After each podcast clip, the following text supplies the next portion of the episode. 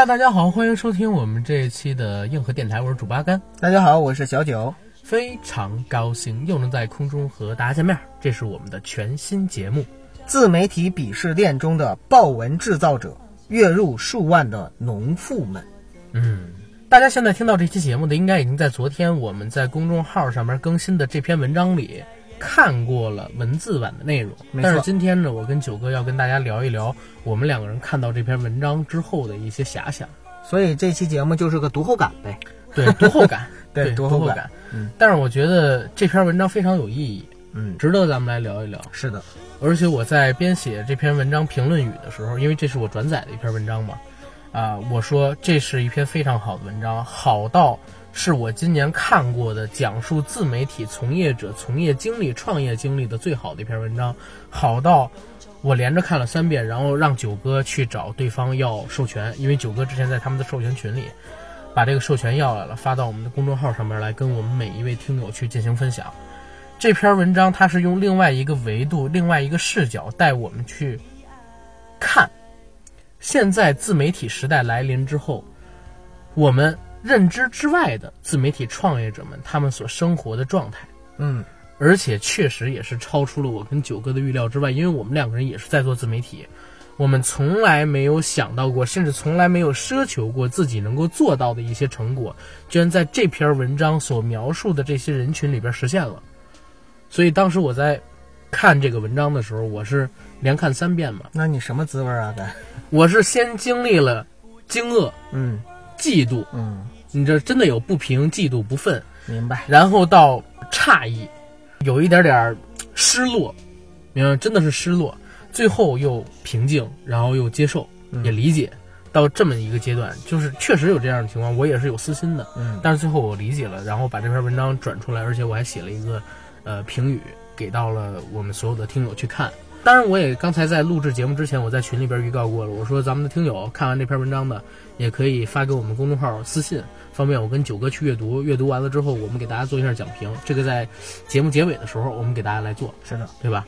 咱们先来聊一下这文章的主体内容，跟咱俩看了这个文章之后的一个感受，没问题。好吧？嗯，嗯嗯，嗯，行。哎，对了，还有一件事儿，呃，跟大家预告一下，下一期就是我们两周年的特别节目了，十月二十三号，对吧？没错，这也是我们应该说跟喜马拉雅签约之后的最后一期节目。对，嗯跟喜马拉雅签约之后的最后一期节目，我们应该不会再续签了。具体为什么不续签，两周年那期节目里边跟大家说。然后还有一件事儿，之前呢，我跟九哥在上一期节目里边预告过，说我们两个人最近碰到一个大哥，这大哥呢是在一个饭局上认识的，跟我们讲了一个在咱们国内某个地域发生的一个非常非常非常让我们两个震惊的啊魔幻的，魔幻的 现状。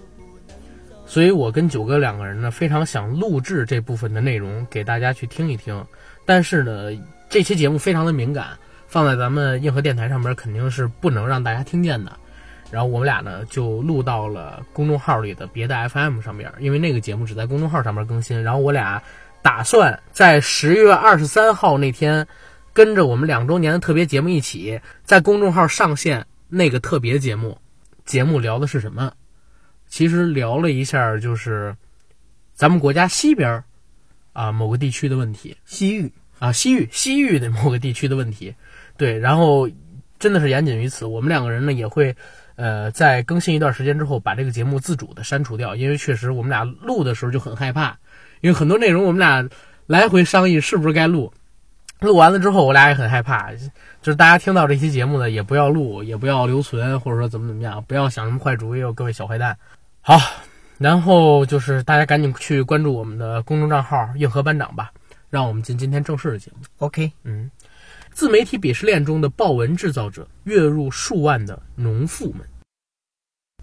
为什么会录这篇文章呢？其实九哥你是知道的啊，没错。呃，就是那天中午，我给九哥发微信，我说九哥，你赶紧看这篇文章，你能不能要了授权？这篇文章写的太好了，我一定要把它给转一下。老激动了，对还给我特意语音，对，然后还特意又又又又打电话过来，对因为这个文章真是我今年看到过的最好的文章之一。当然，在这儿我们也要向大家推荐这个公众账号，就是 GQ 报道，嗯，就是我们大家很熟悉的《智足周刊》。对，智足周刊呢自己开了一个公众号叫 GQ 报道，里边的文章其实写的非常好，关键它里边的文章吧都是采访。采，访某一个人物，嗯，然后通过这个人物展现的是大的社会环境下，它折射出来的社会现象。对，嗯，然后这些社会现象其实非常的触动人，文章的文笔很克制，但是极其客观，我很喜欢看这样的文章。我也很喜欢。嗯。啊，这个我们没收任何的广告费用啊，因为我们公众号是，呃，跟人白要了三篇文章进行转载，这是我们要的第三篇，我们也确实觉得给了我们很多的启发，所以向大家来进行推荐，叫 GQ 报道，G 呢是这个勾 G，然后 Q 是大写的 Q，报道就是报道。好像你不用这样去描述，大家也能找到。我以为大家会认成点儿勾你以为听我们节目的都是那些农妇们吗？呃，有肯定有，比如说我妈，她就听嘛，对吧？啊，阿姨也在听阿姨也会听啊，好吧，好吧。我会发朋友圈，所以嗯我妈我以后言语还得克制点。嗯，对我妈上次还提到你说的快手那事儿，说她笑什么？哎，没有，开玩笑的。那期节目把他们屏蔽了，怂货，你个怂蛋玩不！敢不敢。为什么要转这篇文章？因为这篇文章讲了一个很好玩的事儿。我跟九哥就不给大家念这文章了，大家可以到公众号上去看，对，就是口述聊一聊，闲聊一聊，对于这篇文章的一看法。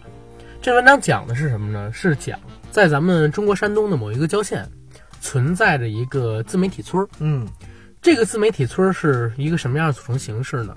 它的创始者叫李传帅，对，是一位九零后的山东青年。年少有为啊。其实跟我还有九哥的年纪差不太多，对吧？可能比我大几岁，比九哥你小几岁。啊但是这哥们儿混的比我跟九哥咱俩得强太多了，对吧？啊，人家是年少有为，并且真的是有了自己的事业对，基本上年入过亿，是到这么一个啊，水平。那么夸张呢？你没看吗？他真的是年入过亿的，他名下基本上每天都会产生上千万的阅读量。我天哪！对，这哥们儿为什么能赚这么些钱呢？是因为他抓住了自媒体时代来临的一个风口，嗯，分别在百家号、公众号、今日头条号等等等等宣流的平台、自媒体平台推出的初期，就利用自己的先见之明，哎，建立了一系列的账号抢注。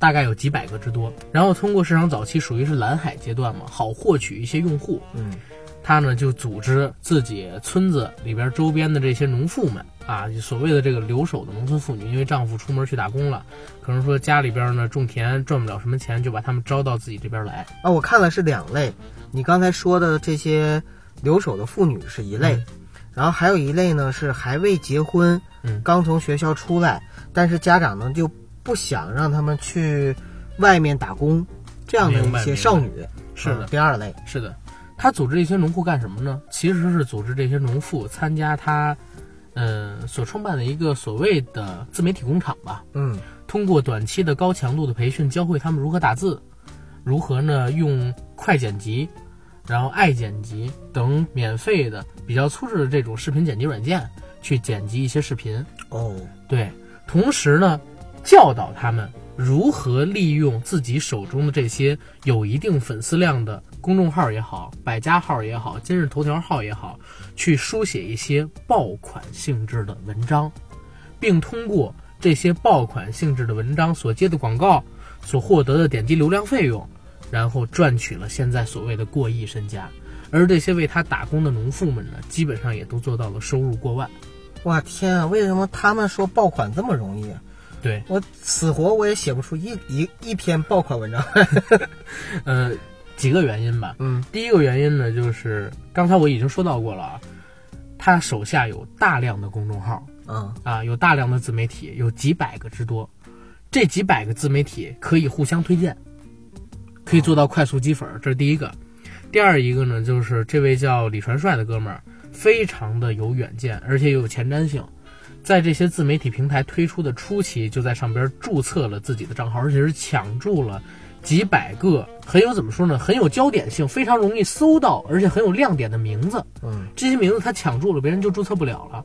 你比如说前几个月咱俩录过一期自媒体乱象的节目，嗯。当时我聊到我个账号叫什么搞笑小视频，嗯，就这个微信公众账号，每天所发出的视频全都是十万加，但他每天视频的内容非常简单，就是一个三分钟、两分钟左右的视频，但是因为他这名字起得好，而且创办的又早，所以就把所有的这些呃所谓的微信用户吧，都给算是迭代了一遍。所以你所说的这个爆款文章，嗯也不仅仅是文字上的文章，对，就是其实就是做内容嘛，对，内容，呃，音频啊、视频啊、文章什么可能都有，是吧？嗯嗯。啊，那好厉害，而且除了刚才咱们说的这种，就是他注册的早，而且呢，他还有互相转粉儿。嗯再有一个就是这哥们儿真的有商业头脑，因为他现在管辖的农户大概是有二十多个，嗯对吧？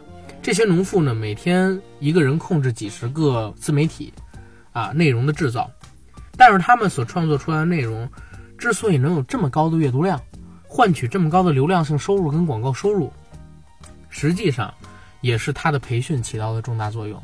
他教导这些农户如何起一个夺人眼球的文章名，如何起一个把推送量变成点击量、转化为点击量的名字，其实非常重要。这也是他增粉儿增的很厉害的原因。哎，这个也是我们不太擅长的地方。对，阿甘，你举个例子，什么样的名字是能快速吸粉的名字呀？九哥，我问你一问题啊，嗯前两天发生的一个事儿，我举个例子，你觉得咱们这个世界上是庸俗的人多，还是精英阶层多？庸俗的人多啊，啊，对，咱俩就是庸俗的人，对不对啊，大多数嘛。大多数。那同样的，如果你起名字起的特别附庸风雅，并不会有太多人点进来。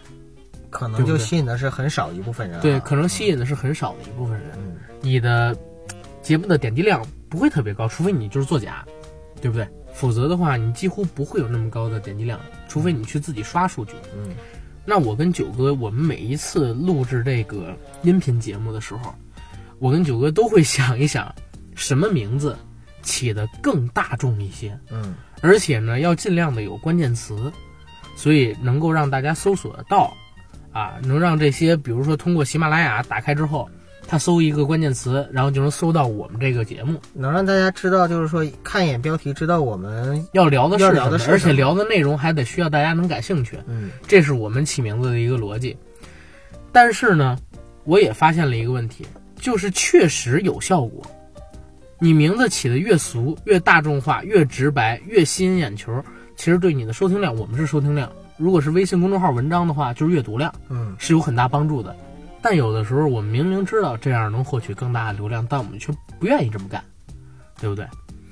前些日子我在微博上边吧，开始逐步的转咱们这些已经写好的公众号文章，啊，发到头条文章里边去，以方便微博增粉。哎，确实这样增粉比较快。嗯我先开始第一篇文章发的是我们公众号的一篇文章，叫《神秘学》，对吧？这个世界上你最想了解的知识。其实那篇文章我觉得还写的还可以啊，我自己是这么觉得。在我自己写出来的东西里边，我觉得那篇还可以。嗯但是那篇阅读量只有一千八、一千九。当然我也知道，就是曲高和寡，是吧？这个聊的内容可能没那么多人就是感兴趣、喜欢看，我就又转了一篇文章，把我们公众号写的，呃、李天佑、排排齐、阿 Q 他们那么土，但怎么火起来的？嗯这篇文章发到微博上面去了，结果没想到阅读量是这个，呃，神秘学那篇文章的小十倍，非常快的时间就加了得有一两百个粉儿。嗯我们都知道俗人占大多数，然后喜欢神秘学的占小数，但是我没有想到他这个 真的是，你可以通过一两天的数据体量上就可以体现出来，而且咱们咱们硬核班长的微博账号一共也就三四千个粉丝，对吧？嗯嗯嗯因为现在很多人不用微博了，只用微信，咱每天微博上边涨粉基本上也就三个、四个。开始发文章之后，基本上每天涨个十几个，但是发了调哥他们这篇文章之后，我发现粉丝涨的速度特别的快。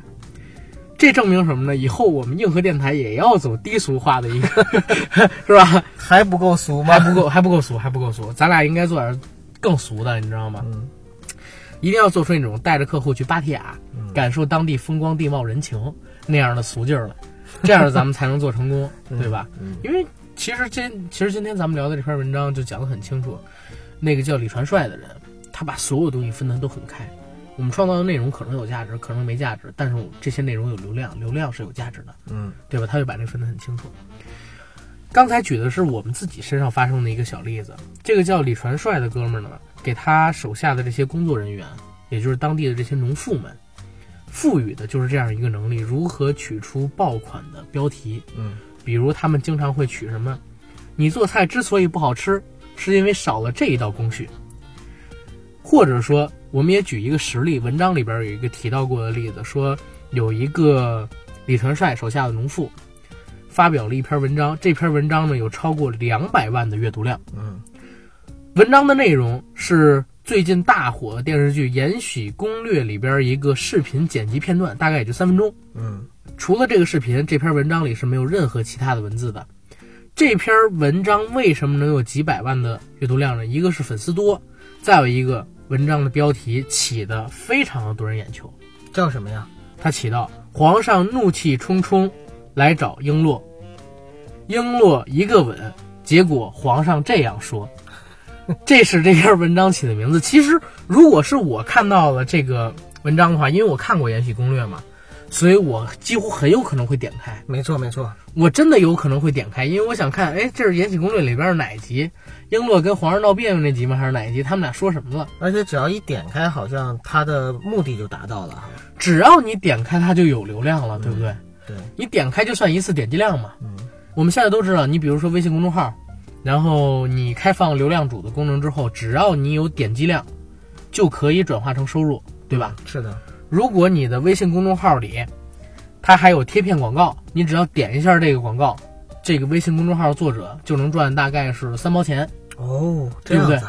但是这个东西你不用强推，因为几百个人里边很有可能就有几个人点了。嗯，像他这种两百万左右阅读量的文章，只要里边有百分之一点了这个文章，你想想，那就是一万个人，一万个人就是三千块钱。这一篇文章是三千块钱的那个点击广告的费用，其实远比这个要高，再加上两百多万的流量所带来的流量主的费用，各个平台的奖赏的费用，就这一篇文章的价值绝对是超过就是五位数、六位数左右这样的，对吧？而咱们硬核班长，我现在看了，阅读量最高的一篇文章才三千五百多还是三千六百多的阅读量，是这个共济会那篇，好可怜呀、很可怜，真的很可怜，大家赶紧去关注一下硬核班长吧。为什么我说我在看到这个 没事，多点点我们，点我们就是点击，点击率？点还绿了，你知不知道我上过你的嫖客，不是上过你的博客，那咱俩还得论干姐们儿呗，不是干哥们儿，干姐们儿，干哥们儿。你上过我的嫖客，我是鸭子。我是鸡，哎，什么玩意儿？哎哎，咱们这一期的节目可以起这样一个名字：嗯，阿甘说自己要做鸭子，九哥说了这样一句话，阿甘我是鸡，哎，不是，九哥说了这样一句话，阿甘惊呆了。咱们这期节目可以叫这个名字，你信不信？点击量一定很高。可以，我们试一试，啊我们试我们试一试，我们试一试，我们试一。试。对，这这个名字就很有刚才说的这个李传帅他们阿甘，说失业了要去做鸭子嗯，啊，九哥说了一句话，阿甘惊呆了，阿甘惊呆了。对，我觉得这个名字太深得精髓。深得精髓。对，嗯以后咱们下一次，比如说我想写这个什么，呃，与古惑仔有关的日子嘛。啊，你为什么当不了古惑仔？因为你差了这件事儿。对对对对，因为你少做了这件事儿。对，哎哎，真的可以！我靠，这个文章取出来阅读量一定会高很多。然后，然后咱们再再再想一个啊，还有咱们之前不是写过一篇文章叫《赵本山离开我们的这六年》吗？对吧？嗯，可以改成这样一个名字，就是赵本山离开春晚之后，沈腾说了这样一句话，所有人都沉默了。嗯啊，我我我我我起一个名字是这样啊起，叫赵本山怒气冲冲冲进球球的直播间，球球给了赵本山一个吻，然后呢，然然后然后我等会儿不是你应该这么写，九哥。赵本山怒气冲冲地冲进了女儿的直播间，天佑说了这样一句话，赵本山惊呆了，对不对？这样的话，赵本山、天佑，然后赵本山女儿直播这几个热词你都给挂上了，啊，对不对点击量瞬间就上来了。点击量就瞬间就上，而且我就很想知道，就是到底球球跟这个天佑他俩到底有没有关系嘛？对吧？但是你在这样的文章里边，其实你也不一定能看，或者说你根本就看不出来你根本就看不到任何的内容。对标题党嘛，对，嗯就是标题党。为什么说这篇文章会给我这么大的感触，会给九哥这么大的感触？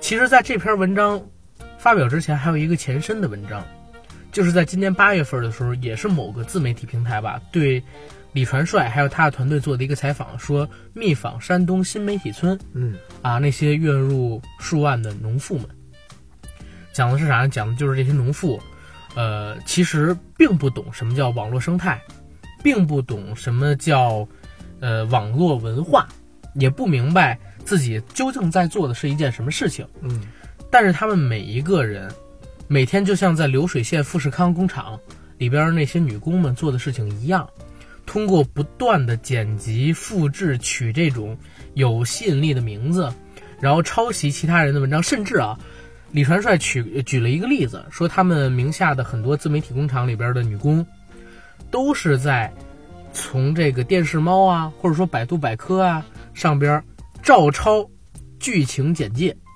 把剧情简介复制到自己这些自媒体平台的文章号里的文章上，然后呢，用爱剪辑等软件剪辑出一些三五分钟的小视频，嗯后边加两句评语，而且通过一些有类似 AI 性质的软件，把这些句子重新排列组合，以达到文章成为原创文章的目的。哦，明白吧？用这样的文章、这样的视频来换取打赏、换取流量，然后达到自己年收入过亿。这些他手底下的女工，我觉得这个是挺牛逼的。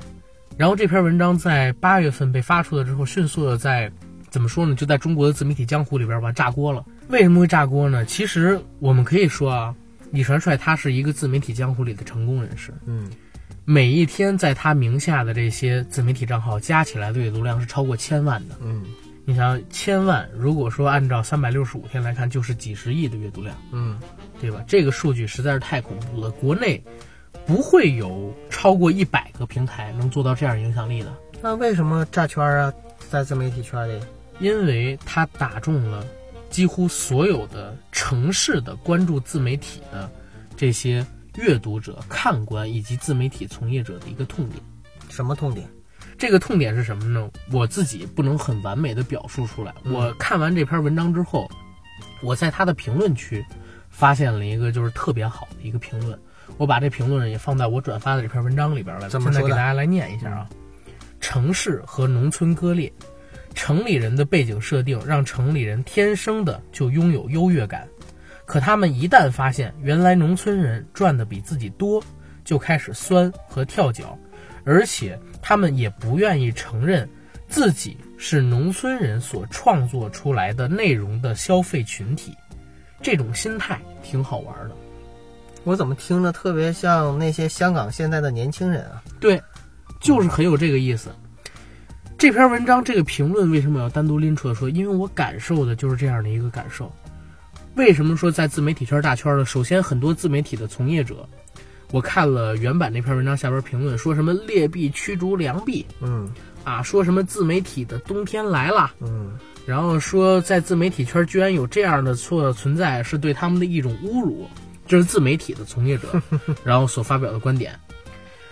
所谓的看客的观点呢，也是一面倒的说，原来我们所看到的自媒体文章、视频就是这样被生产出来的，像流水线一样，由这些可能目不识丁的农户们，或者说仅识几个大字、一指禅会打电脑的农妇们生产出来的。说白了就是除了标题，其他地儿都没走心呗。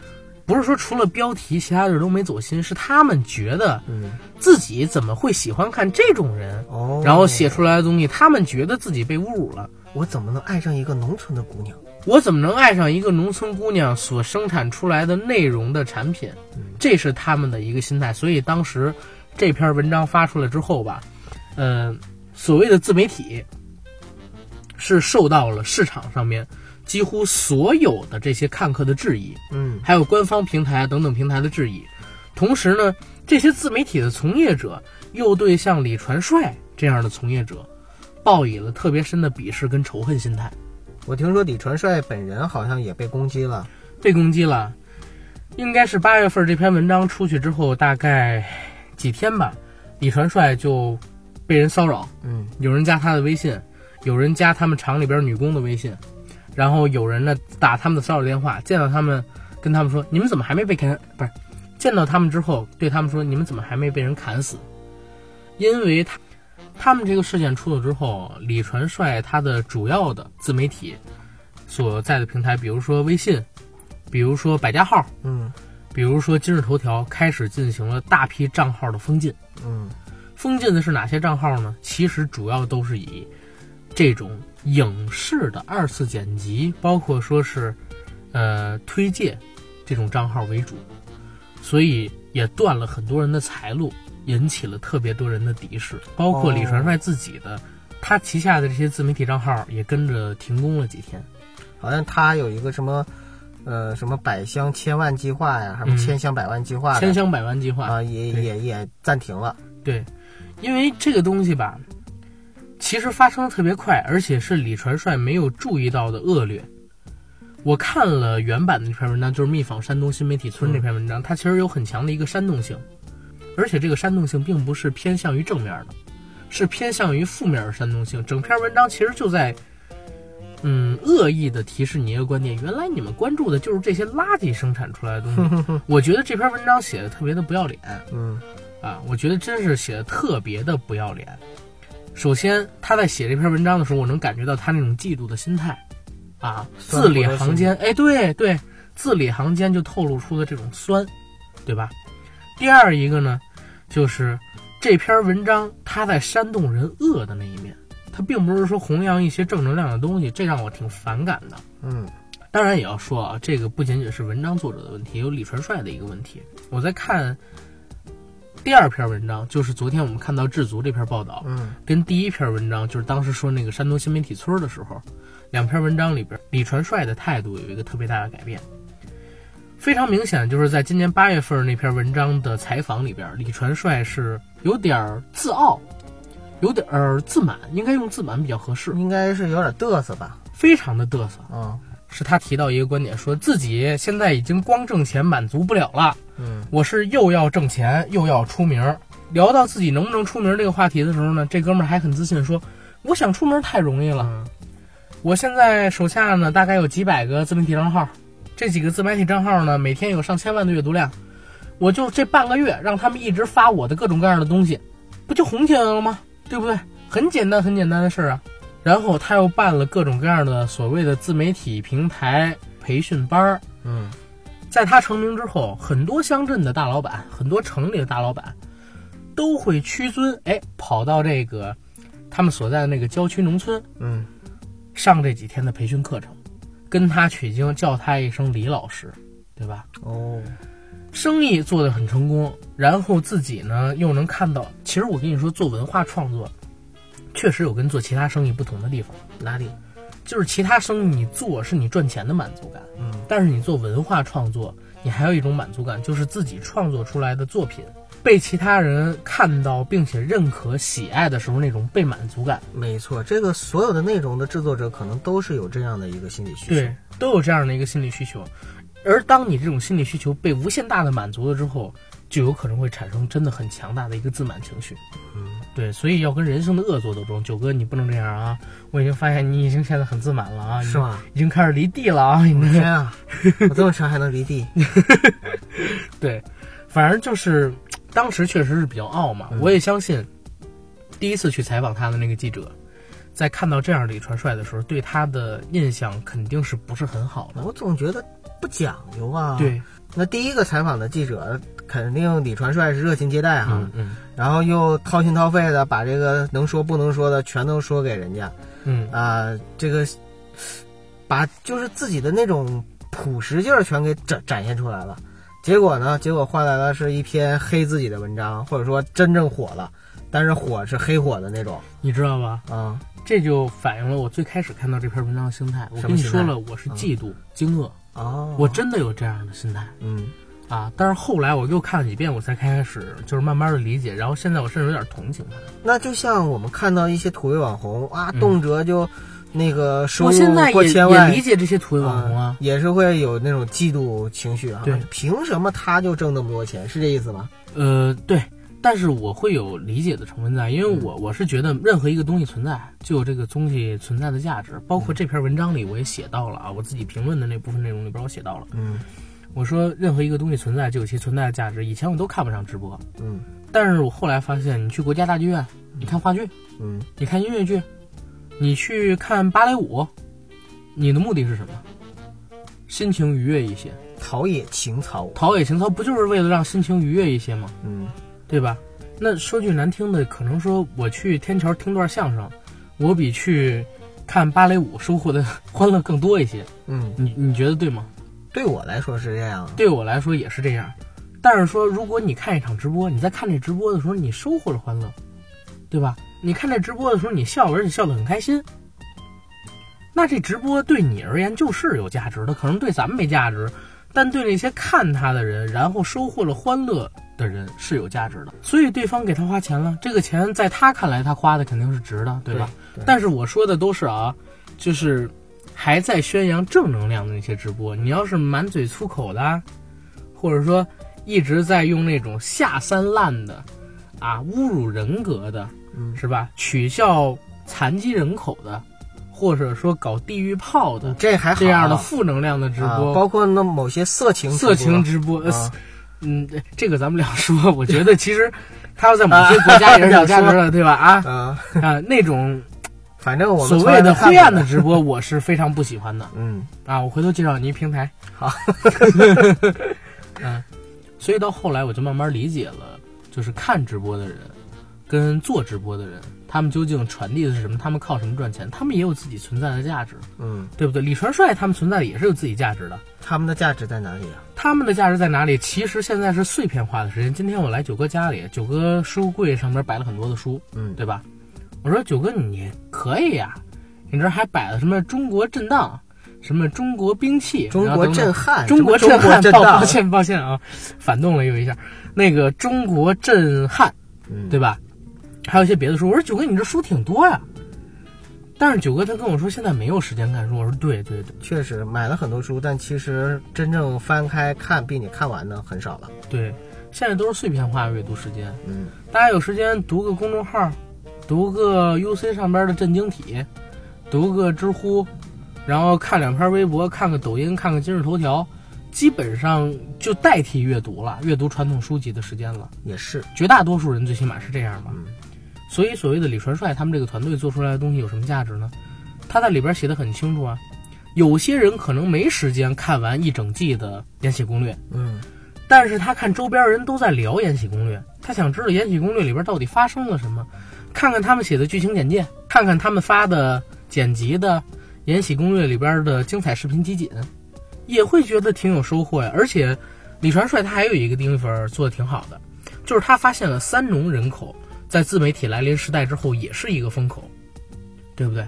我们一直在说快手跟抖音相比，其实快手的天花板其实要高一点。嗯是在于哪儿？就是首先，快手已经打破了四线及四线以下城市，是吧？基本上已经覆盖完整了。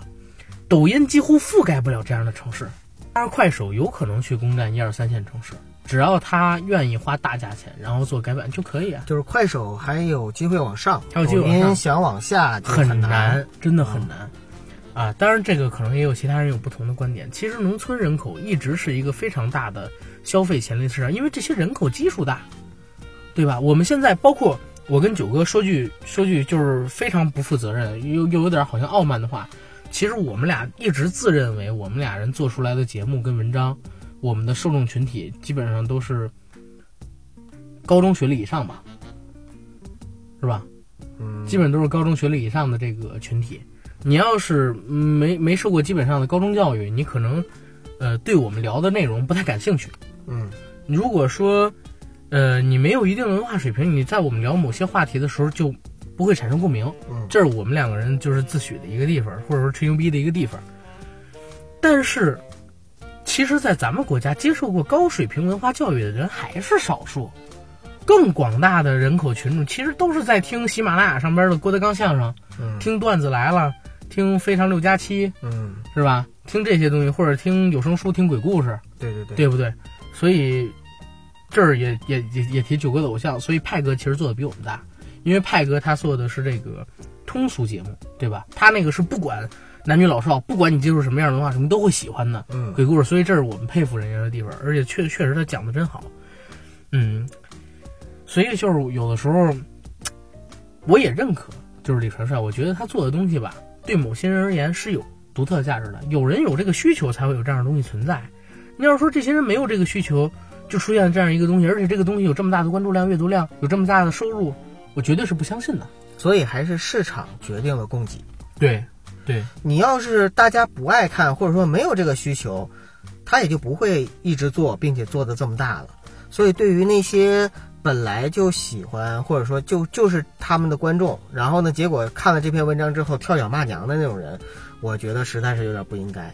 就是不应该。但是对于那些自媒体人来说呢，他们说啊劣币缺如良币啊等等等，我觉得也不应该。嗯，因为你有那功夫去骂人家，你不如反省一下自己做的为什么就这么啊？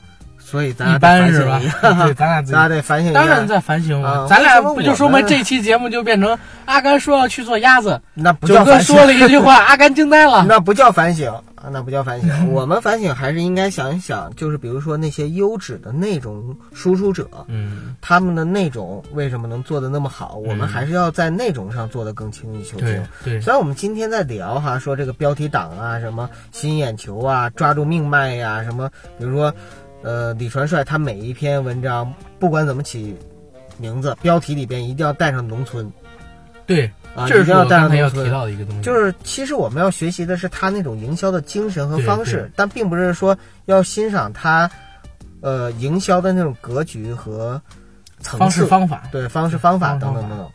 对，就是战略上我们要学习它，然后呢，具体的战术配置上边我们可能不能 copy 它，呃对吧？这是我们两个人的初心跟价值。不是，因为我们也不擅长，人还是要做擅长的事儿。，擅长你说我们不是说，呃，就是说那样的，我们就就下三下三滥下俗了，没有。嗯但是问题是我们做不好，就说说白了，想俗俗不起来，举个最简单的例子，就是九嫂总是会喷我、嗯怼我、嗯 diss 我，嗯，呃，diss 我什么呢？说嗯你东北人，你说东北话一点东北味儿都没有，但是东北人也不一定说话都是东北味儿吧？绝大多数还是有的。啊，而且这种东北口音吧，不是我不想学，我真是不会但是九，哥，你知道你是有东北味儿的，一但是很听就是少。一听就能听出来。我特别我特别想就是像那个我的一些同学和老乡那种，就是就是出口成脏，然后呢出口成脏还是成章？就出口成章嘛，就是就是东北话说特溜，因为东北话说挑入诗，说的特溜吧，你会发现你在人群中永远是那个特别受欢迎的那个人，大家爱听你说话。爱听你说话，觉得特逗。啊，然后天生自带幽默细胞，我就没有。不是说我不想学，而是说我真的没有这个离开家太多年，你已经忘记了。我在家家的时候，好像我口音也不是很重，跟是天生我就语言能力就不好。好吧，啊，真的是这样。嗯。好，吧。但是我我说一嘴啊，就是我认为这个李传帅嗯，真的是一个营销的天才。对，就是他说白了就是找对点儿了对，啊，找到自己擅长的事儿了，一个是这哥们儿呢，他有自媒体时代来临这个前瞻，嗯对吧？他有自己的商业头脑，有自己的营销天赋，抢先注册了几百个有爆词、有热点的这种名称嗯做公众号，嗯对吧？还抢注了商标。第二一个呢，其实九哥提到了，就是这哥们儿他非常牛逼的想到一个概念，就是他发现了一件事儿：农村这个词，这个两农村这两个字，好像自带流量。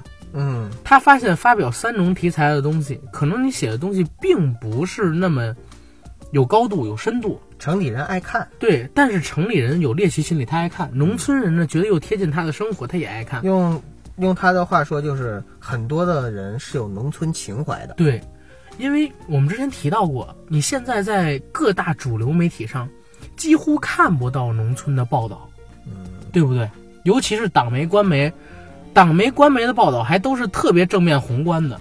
如果说是个人的自媒体号，其实专注做农村的也很少很少。确实，但是农村有六亿人，有七亿人，他不可能因为你们不关注，他就不存在了。对，所以他们有自己的生活文化需求。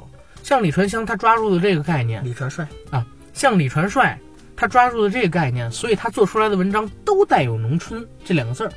农村，农农农农村吗，然后呢就获取了非常高的关注量跟阅读量，这是他这个人的天资，而且他又创新性质的开发了一种洗稿软件，嗯，对吧？可以直接复制粘贴别人的原创文章，然后通过软件的自主组合排列，把这些原创文章变成你的原创文章，哇，这个就厉害了，这个很牛逼啊，嗯对吧？所以我说人家真的是一个，而且九哥，我看这个文章的时候里边提到一个词，说李传帅，呃，在他们聊天的时候用手机在玩小程序的游戏，嗯微信小程序的游戏，说玩着玩着，李传帅特别兴奋的说：“哎呀，太人性化了，居然每玩一段时间就会有十五秒的广告，这就是钱啊！而且这种小程序一传十，十传百，这种裂变太恐怖了。他以后一定要抓住这种裂变，也去开发一些小程序，这就是人家看到的商机。可能说我们看到小程序里边出现这种十五秒的广告，知道 OK，第一他在赚钱，但是我们更多的觉得是烦躁。嗯，而像他这样的有商业头脑的、真正在创业的人，看到这样的东西之后，他也觉得我操，这个太牛逼了。呃，走哪儿都在琢磨，就是说，哎，怎么样把它变成机会？对怎么样把它变成商业机会？怎么样让它变成我赚钱的手段？对，变成真正的价值嘛，没错，对吧？这就是牛逼的人的地方。然后说一下我对这个农妇们的看法啊。啊，就是给他打工，天天创造爆款文章的那些人，对对。啊，其实，在这个李传帅成为了新闻人物之后，其实被摆上台，真正被摆上台引起争议的，就是他所雇佣的这些农妇们。嗯，我们每天看的，然后这些自媒体居然是可能说没有什么文化水平的妇女，她们做出来的，只是为了想一个好点儿的标题，然后我们就给他们贡献了这么多的收入，因为有记者就是采访过他们嘛，他们的工资平均是在七千多元，然后甚至还超出了上海二零一七年的平均职工工资，七月份的啊平均工资，七月份平均工资超过了上海市二零一七年的月薪吧，平均的。嗯啊，职工工资。所以我在看那篇文章的时候，我看到有评论说，说什么看到这样的事情发生，真的让自己太失望、太伤心了，自己也不想干自媒体了，不是自己也要辞掉工作，回家然后去干这样的东西，说社会没有希望了，如何如何。但是我觉得吧，这件事情发表出这种态度的人，其实是有几个观点在。嗯第一个是嫉妒，嗯第二个呢，就是可能真的有点伤心。比如说我第二个阶段的时候，不就经过伤心吗？因为我想着，我每天辛辛苦苦写那么久的文章，是吧？或者说每隔几天就得花那么长时间写出那么多的文章来，然后平均的阅读量可能不到一千，对吧？这还算是现在不错的。你说咱们比咱们办的早那么一年两年的 电台的公众号，咱们也关注过。啊，就是人家的月收入是五位数，咱的不是啊个位数是两位数，我我知道的有比咱们早半年一年的，他们每篇文章才三百多的阅读量，咱还算不错的，还算不错。因为咱公众号不才刚开嘛，嗯慢慢来呗。但是那也是，其实心里边挺不爽的，也挺失落。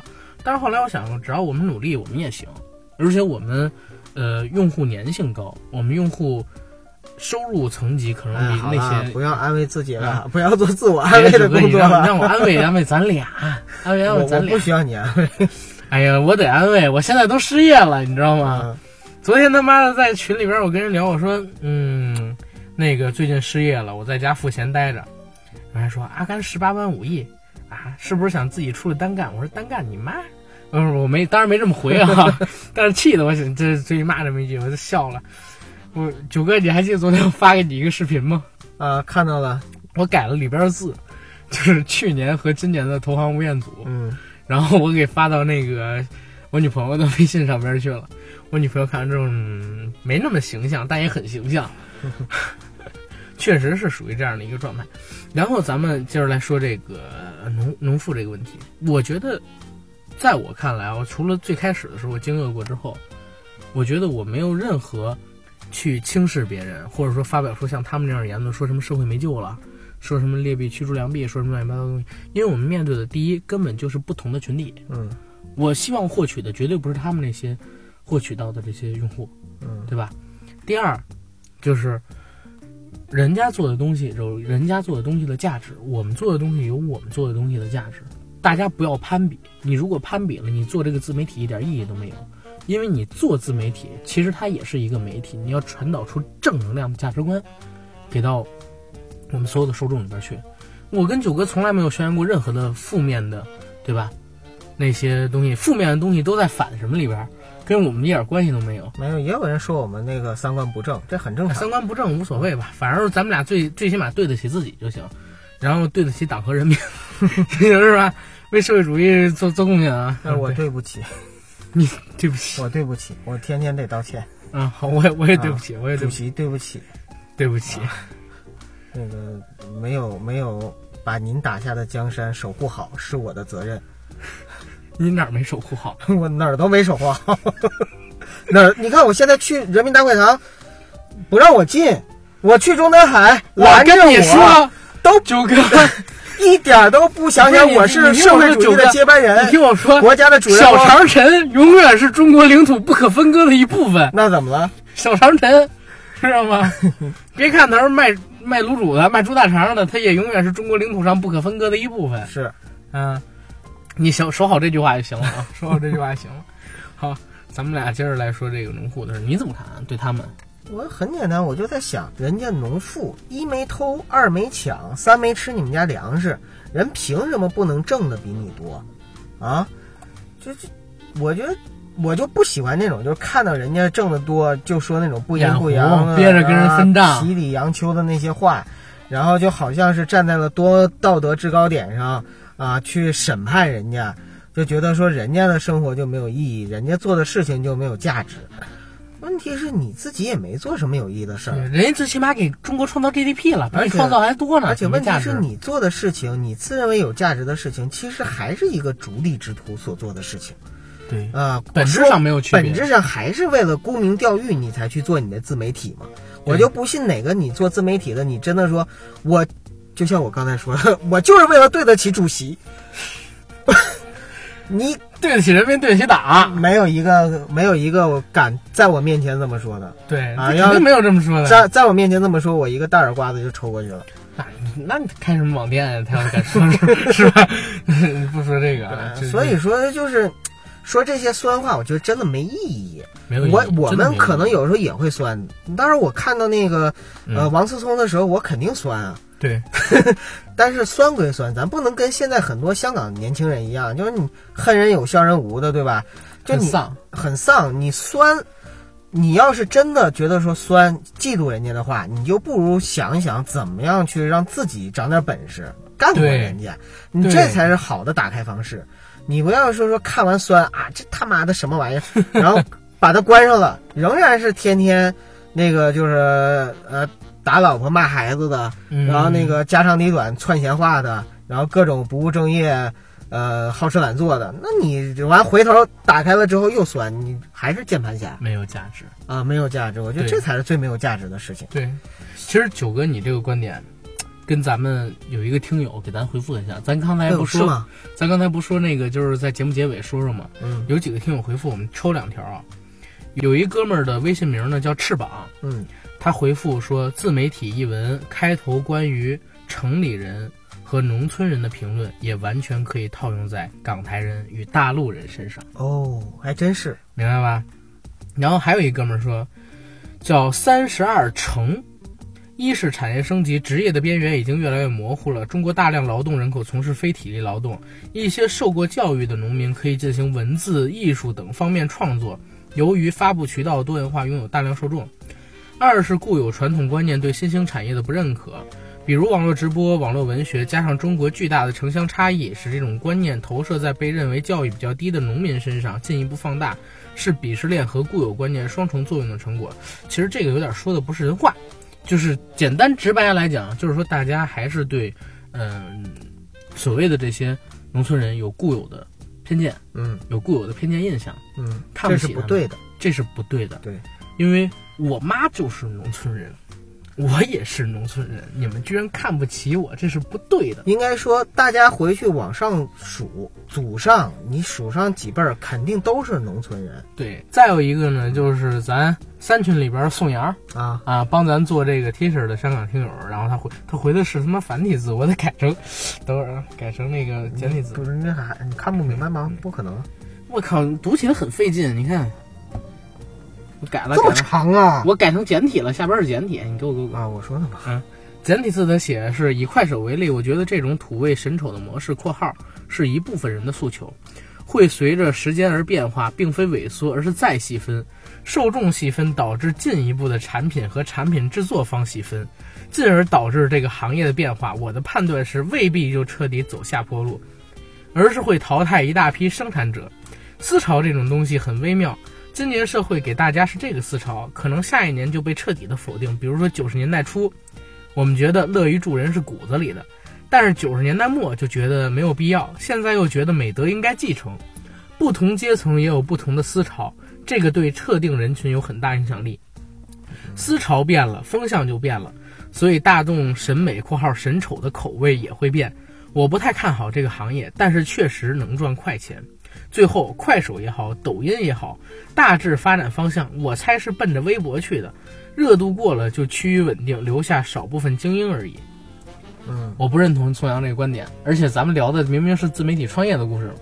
这个跟快手、抖音没什么关系，没有啊，嗯，这就说明就是说，大家在看到了你这篇文章之后，都产生了不同的联想，然后和思考，对。啊，包括他跟自己生活中的一些亲身经历，然后跟自己的生活经验等等等等，都会有一定的共鸣。但是杨爷吧，以他这个工作岗位来讲，他的说话也是有刻板印象的，所以呢，不管怎么样，我觉得我们这篇文章呢。阿甘分享的非常好，大家呢感兴趣的话，真的可以再读一读。嗯，然后呢，当然了，我们以后呢还是会不忘初心啊，不忘牢记使命，牢记使命。对，就是我们做节目、电台节目的初衷，其实为了就是好玩儿。嗯，然后阿甘也讲过，就是我们硬核电台前身摩拜电台，一开始出现的原因，就是因为他对主流审美疲劳的一个哈欠，对一个哈欠，啊，主流审美的一个哈欠。所以说这个哈欠我们会一直打下去，啊，也希望大家跟着我们一起打下去，好吧？对，行，那咱们今天其实可以聊到这儿了，嗯，好吧？